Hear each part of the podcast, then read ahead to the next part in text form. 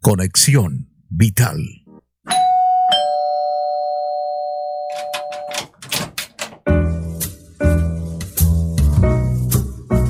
Otro invitado especial ha llegado a Cita Médica para contarnos la importancia de una vida sana por Conexión Vital. Bienvenidos. Estás escuchando Cita Médica.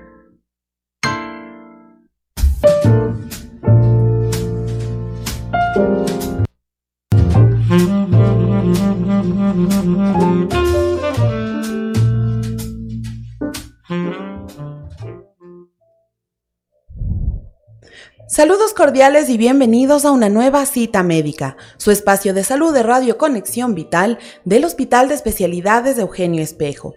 Nosotros siempre procurando por llegar a ustedes con temas relacionados a salud. Para el día de hoy es importante abordar un tema que ha sido de todos estos días de mayor trascendencia, lógicamente porque el 14 de noviembre de cada año se conmemora el Día Mundial de la Diabetes. Se trata de una fecha que nos llama a la reflexión global, representando la mayor campaña de sensibilización a nivel del mundo. Quizá a muchos no le dan la importancia que se debiera, pero lo cierto es que esta enfermedad ha causado 4 millones de muertes en años como el 2017-2018. Hablamos de la diabetes como una enfermedad crónica que aparece cuando no se produce la insulina suficiente o cuando el organismo no utiliza eficazmente esta insulina. Este preocupante crecimiento también es extrapolable para América Latina, donde los datos hablan por sí solos. La diabetes es la cuarta causa de muerte a nivel de esta área. Por la relevancia del tema, hoy hemos convocado la participación del doctor Jorge Salazar. Él es el responsable de la unidad de endocrinología de nuestra Casa de Salud, quien nos ayudará a despejar algunas inquietudes en torno a este tema, que quizá lo escuchamos mucho, pero no lo terminamos de entender. Doctor, buenos días y bienvenido a Cita Médica. Buenos días, gracias por su invitación. Bueno, como lo había dicho, doctor, Escuchamos mucho de esta enfermedad, incluso la relacionamos como la causa de otras enfermedades, como un factor de riesgo de enfermedades, pero quizás hasta que no llega a nuestra familia o a nuestro entorno más cercano, no le damos la debida importancia que merece. Entonces, partamos desde la raíz, comprendiendo de qué se trata, en qué consiste la diabetes. La diabetes es una enfermedad crónica, es una enfermedad que no tiene cura, que puede tener un muy buen control y de la manera que, la enfermedad se controla, se evitan las complicaciones. Está originada eh, por factores de riesgo que en la mayoría de los casos tienen que ver con la diabetes tipo 2. La diabetes tipo 2 se relaciona mucho más con su aparecimiento en la adultez, en personas eh, de más de 18 años. Tiene que ver además con obesidad, tiene que ver con em, alimentación poco saludable, tiene que ver con sedentarismo y en estas condiciones, eh, afortunadamente, la diabetes mellitus, en particular la diabetes mellitus tipo 2, es un problema de salud pública que se puede y se debe prevenir. Prevenir en la gran parte de los casos con estilos de vida saludable y además manejar adecuadamente con tratamientos eh, eh, que propendan a normalizar los niveles de glucosa, a controlar la presión arterial, a controlar el colesterol en la sangre de los pacientes. Y de esa manera, como digo en fin último, la idea es que no tengamos diabetes, o sea, se reduzcan los diagnósticos de diabetes y por otro lado se prevengan las complicaciones en las, en las personas que ya padecen esta enfermedad. Usted ha mencionado algunos elementos que pueden ser motivo o factores que conlleven al desarrollo de esta diabetes. Sin embargo, también puede haber un factor hereditario que influya en la existencia. Si mis padres tuvieron diabetes, muy probablemente yo también tendré. La posibilidad de heredar la diabetes viene en base del tipo de enfermedad que estemos hablando. Esto me sirve para poder hablar acerca de los diferentes tipos. La más frecuente eh, de los tipos de diabetes es la diabetes tipo 2 aquella que acabo de, relacionar con factores de riesgo como la obesidad. La diabetes mellitus tipo 2 es la que más tiene esta relación con antecedentes familiares, es decir, una persona incrementa su riesgo si tiene un padre o eh, uno de sus padres, padre o madre, con diabetes mellitus. Si tiene padre y madre con diabetes mellitus, Tipo 2, su riesgo se incrementa drásticamente, pero se puede evitar si esa persona evita la obesidad, evita el sedentarismo, tiene una buena alimentación. La diabetes tipo 1 se relaciona con la destrucción de las células del cuerpo de la persona que producen insulina y esto más que nada se produce por un fenómeno de autoinmunidad. ¿Qué quiere decir autoinmunidad? Que las propias defensas del organismo atacan células del el páncreas desde donde se produce insulina y la persona pierde la capacidad de generar esta hormona y por lo tanto el azúcar se eleva. Existen otros tipos menos frecuentes de diabetes que también se pueden heredar, pero cuando hablamos de la más frecuente de ellas, diabetes tipo 2, 95% de la población con diabetes, esta es la que más tiene relación con eh, la posibilidad de que familiares que uno tenga, madre, padre, hermanos, le incrementen su riesgo al propio paciente de tener diabetes. Ahora bien, doctor, seguramente si ya en mi familia existe ese antecedente, tal vez yo tenga más conciencia de procurar por mi salud, realizarme exámenes frecuentes para mantenerme monitorizada y tener un seguimiento. Pero ¿Cómo podemos nosotros diagnosticar esta enfermedad o qué exámenes deberíamos nosotros realizarnos o qué síntomas podrían darse que nos hagan presumir a nosotros de la presencia de esta enfermedad? Es importantísima la pregunta porque en la mayoría de las personas está el conocimiento popular y que es incorrecto de que la diabetes o el azúcar alta en la sangre puede llegar a, a ocasionar síntomas. En la gran mayoría de personas que incluso ya tienen diabetes durante meses o años, pueden no existir síntomas orientadores y es en función de factores de riesgo que debe hacerse un examen que tienda a descartar la diabetes. Si una persona de más de 18 años ya tiene obesidad, si esa persona, mujer, tuvo diabetes gestacional, si esa persona tiene otras enfermedades eh, como por ejemplo hipertensión arterial, alteración de, la, de, la, de los colesteroles. Y si tiene familiares de primer grado con diabetes, debería consultar a la atención primaria en salud, a los centros de salud, para que se evalúe su riesgo de tener diabetes. No estando todavía con síntomas, no estando enferma de diabetes, ante todos estos factores de riesgo y otros más, se debería implementar un cuestionario que defina su riesgo de diabetes y tal vez hacer una medición de azúcar en la sangre, una medición de la glucosa en sangre. Ahora, cuando una persona ya tiene muchas semanas e incluso meses de una glucosa muy elevada, entonces se pueden dar síntomas como por ejemplo tener mucha sed, a lo que en medicina la llamamos polidipsia, orinar muchas veces en el día, lo que se denomina poliuria, y pérdida de peso. En algunos casos también aumento del apetito, pero a pesar de eso, bajar de peso. Este cuadro, como les digo, no, es, eh, no está presente en la mayoría de personas con diabetes que suelen estar asintomáticas, pero cuando ya está presente incrementa aún más el riesgo. Bueno, el doctor ya nos ha mencionado entonces el hecho de estar atentos a todos estos factores, como la obesidad principalmente, ¿no? Y esto nos lleva a motivar también la realización de actividad física, de mantener un estilo saludable en cuanto a alimentación también. Entonces, todas estas circunstancias nos pueden ayudar a prevenir la enfermedad. ¿Qué nomás deberíamos nosotros ir desarrollando a modo de prevención? Definitivamente hay pruebas científicas que cambios en el estilo de vida impactan positivamente en el riesgo de tener diabetes. No es una condena que una persona tenga familiares con diabetes y vaya a enfermar sí o sí de diabetes tipo 2, o que si tiene obesidad no la vaya a poder evitar y está condenada a tener diabetes tipo 2. Una persona puede cambiar su estilo de vida incrementando la actividad física. El sedentarismo quiere decir que nos movamos menos de 150 minutos por semana.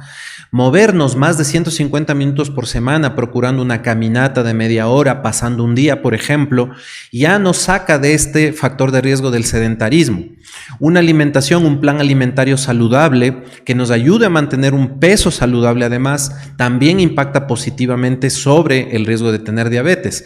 Tener, eh, tener horas de sueño adecuadas en los adultos entre 6 a 8 horas, en los niños entre 8 a 10 horas, nos ayuda también a disminuir nuestro riesgo de tener diabetes y otras enfermedades como la hipertensión también. Tener o reducir el estrés también nos ayuda a disminuir el riesgo de diabetes. Entonces, tener un eh, estilo de vida saludable es la mejor forma de alejar esta enfermedad Existen cuando algunas personas no puedan llevar a cabo estos cambios del estilo de vida, también eh, medicamentos que nos podrían ayudar a bajar el riesgo de diabetes, pero lo ideal es que en la población se promuevan estilos de vida saludables. Pregunta que siempre hay dentro de la población y usted ya ha abordado este término que es la glucosa y de hecho usted nos mencionaba que es importante mantener un control con un examen para ver cuál es la cantidad de glucosa en la sangre. Entonces, ¿qué es y de qué forma interviene en el desarrollo de la diabetes? El diagnóstico por eh, definición de la diabetes mellitus es hiperglucemia, o sea, glucosa alta en la sangre. En este sentido, está bueno que eh, digamos que es lo normal. Lo normal de glucosa en sangre está entre 70 y 100 miligramos por decilitro. Si una persona ya tiene en un examen realizado en sangre venosa, en un laboratorio, no me refiero al examen en el cual uno pincha su dedo y tiene una idea de la glucosa por un aparatito que se llama glucómetro, sino la glucosa en sangre tomada desde la vena del paciente, si es mayor a 100, ya establece un criterio de riesgo de tener diabetes. En algunas literaturas, el riesgo de incrementado de tener diabetes por un valor de más de 100 también se le puede denominar prediabetes. Lo importante es saber que este examen, que lo puede medir, lo puede solicitar más bien el médico de atención primaria, es importante cuando se suman factores de riesgo en las personas.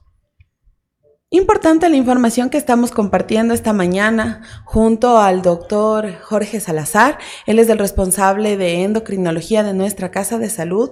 Él nos ha reiterado lo importante que es prestar atención a algunos factores de riesgo como el sedentarismo y que esto puede desencadenar en la obesidad, una alimentación poco saludable y por supuesto nos había reiterado la presencia de mucha sed, orinar muchas veces al día y una pérdida de peso aún cuando hay consumo de alimentos. Vamos a seguir abordando este tema, no sin antes recordarles que ustedes pueden seguir esta transmisión a través de nuestra cuenta de Facebook en arroba Vital. Y también en lo posterior podrán revisarla en la cuenta oficial de YouTube como Hospital de Especialidades Eugenio Espejo y en nuestro canal de Spotify como Radio Conexión Vital. Recuerden que llegamos a ustedes a través de diferentes canales precisamente para informarles temas en materia de salud. Hacemos una breve pausa y ya regresamos.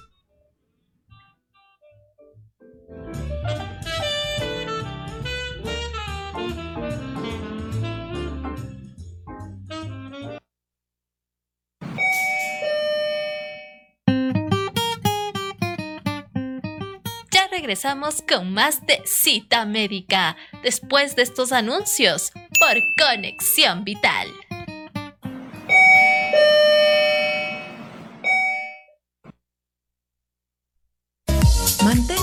Distanciamiento social. Cumple con al menos dos metros de distancia en tu lugar de trabajo, en el traslado al lugar de trabajo o domicilio, en la zona de comedor, en auditorios, vestidores y residencias médicas. Recuerda, es importante respetar el aforo de cada área, lavarse las manos antes y después de comer. Están prohibidas las reuniones o concentraciones grupales en espacios cerrados y poco ventilados. Este procedimiento se llama implante percutáneo del Hospital de Especialidades de Eugenio Espejo y su radio Conexión Vital, la primera radio hospitalaria del país.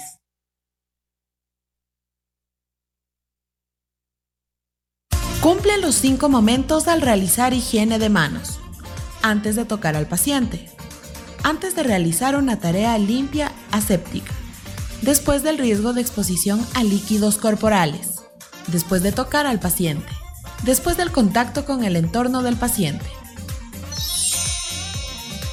Es una recomendación del Hospital de Especialidades de Eugenio Espejo y su radio Conexión Vital, la primera radio hospitalaria del país.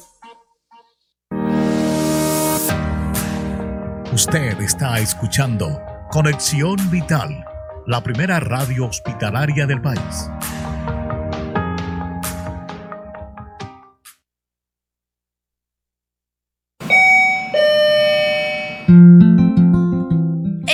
De vuelta con más de cita médica por Conexión Vital.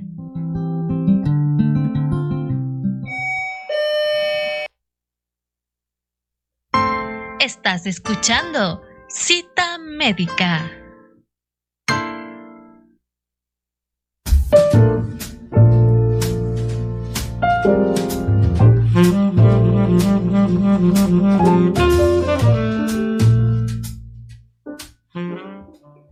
Continuamos con este importante programa de cita médica en Radio Conexión Vital del Hospital de Especialidades de Eugenio Espejo. Estamos dialogando con el doctor Jorge Salazar sobre este importante tema, la diabetes, que de hecho va con la coyuntura porque precisamente el día 14 de noviembre se conmemora el Día Mundial de la Diabetes. Doctor, ya habíamos hablado un poco sobre el diagnóstico, también los factores de riesgo que pueden incidir en el desarrollo de esta enfermedad, así como también algunos síntomas que nos pueden dar cuenta de la presencia de la diabetes en una persona. Ahora, ¿qué sucede si ya una persona ha sido diagnosticada con diabetes? ¿Es elemental un tratamiento? Obviamente, ¿cómo se desarrolla? ¿Cuál es el tratamiento? Y este es un tratamiento de por vida, considerando que hablamos de una enfermedad que no tiene cura, pero sí necesita control. En efecto, la, debe priorizarse un tratamiento que eh, continúe haciendo cambios la persona en su estilo de vida. Nuevamente es necesaria un plan alimentario personalizado, actividad física y esa es la base junto con el empoderamiento del paciente, es decir, que el paciente se involucre en el conocimiento de su enfermedad y que pueda tomar decisiones acerca del tratamiento de su enfermedad orientadas por el médico de cabecera.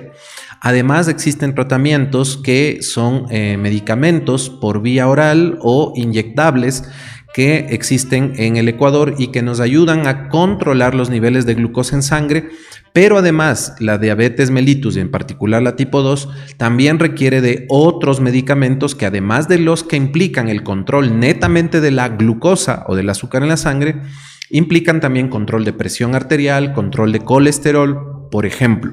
Entonces, es un tratamiento integral que eh, en el cual están abocados como protagonista el paciente y como su asesoría principal el médico y el equipo de salud que conoce del tema de diabetes.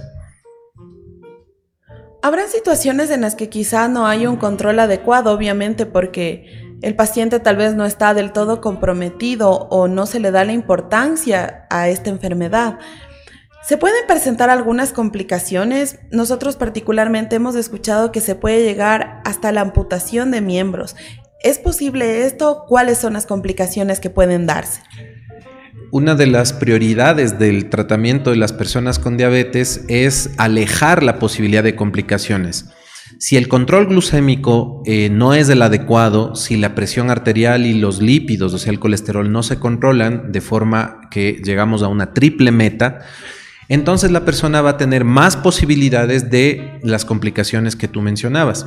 Existen complicaciones que pueden afectar a los microvasos sanguíneos y esas complicaciones, también denominadas microvasculares, son la retinopatía diabética, es decir, un daño a nivel del ojo de las personas que tienen diabetes, un daño a nivel del riñón de las personas que tienen diabetes o enfermedad renal diabética o nefropatía diabética y también neuropatía diabética.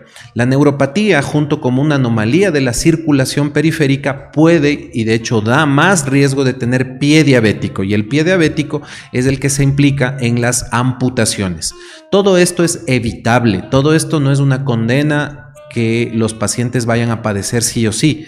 Se puede evitar corrigiendo los niveles de glucosa y dando un manejo integral a la diabetes. Además, otra de las complicaciones que se ignoran muchas veces, pero que terminan mermando la vida de las personas con diabetes, es el infarto de miocardio que también se puede evitar y es la principal complicación macrovascular que da o eh, que repercute en mortalidad, o sea, en muerte de personas con diabetes.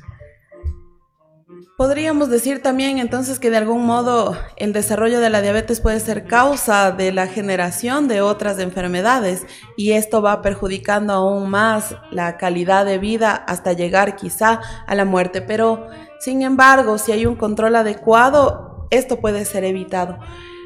Una vez que ya el paciente se encuentra en tratamiento, aquí también hablamos de la importancia de conservar un estilo de vida saludable, no solo para prevenir, sino también ya para el paciente que se encuentra en tratamiento. ¿Qué es lo que tiene que ir modificando este paciente en tratamiento de diabetes?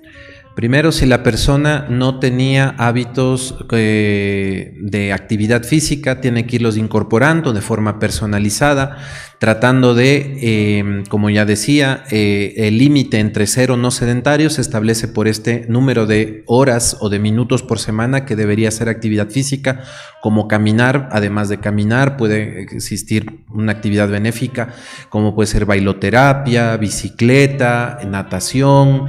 Em, puede la persona también incrementar ejercicio de fuerza con ligas o con pesas, siempre orientada por su médico de cabecera.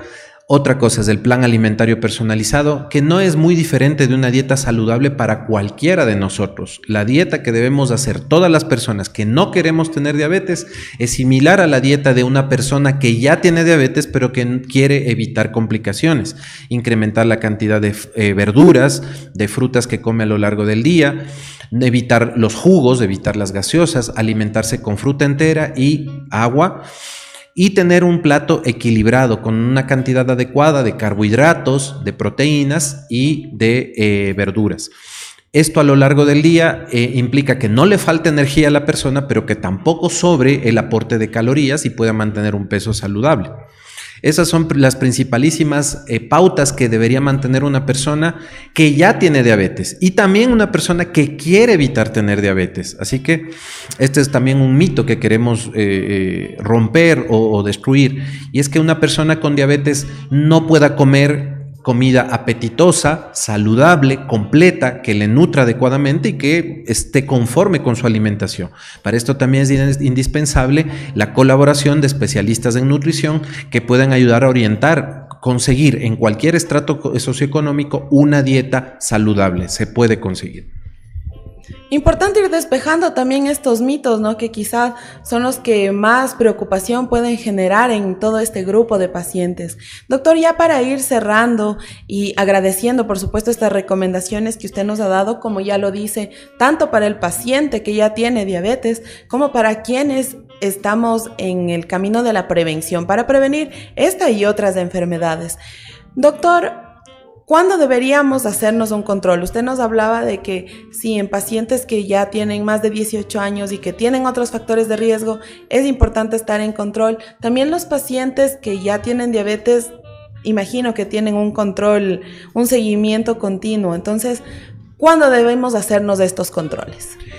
Eh, una persona que ya tiene diabetes, si está muy cerca a los objetivos adecuados de control tanto de glucosa como de presión arterial, como de colesterol, como de peso, esa persona podría tener un control mínimo cada seis meses. En cambio, una persona que, ah, en la que se ha debido cambiar o intensificar el tratamiento debería tener controles cada tres meses e incluso más frecuentes si hubiera la necesidad de controlar aspectos del tratamiento como es por ejemplo el uso de insulina.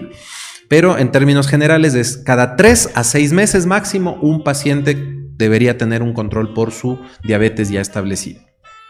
Doctor, agradecemos mucho su participación aquí, por supuesto sus aportes y conocimientos en esta entrevista, que obviamente son de interés de todas las personas que nos están escuchando y esperamos contar nuevamente con su participación y por supuesto el objetivo, seguir previniendo enfermedades, porque esa es la principal intención en salud, prevenir enfermedades para evitar complicaciones. Doctor, muchas gracias. Con gusto, buenos días.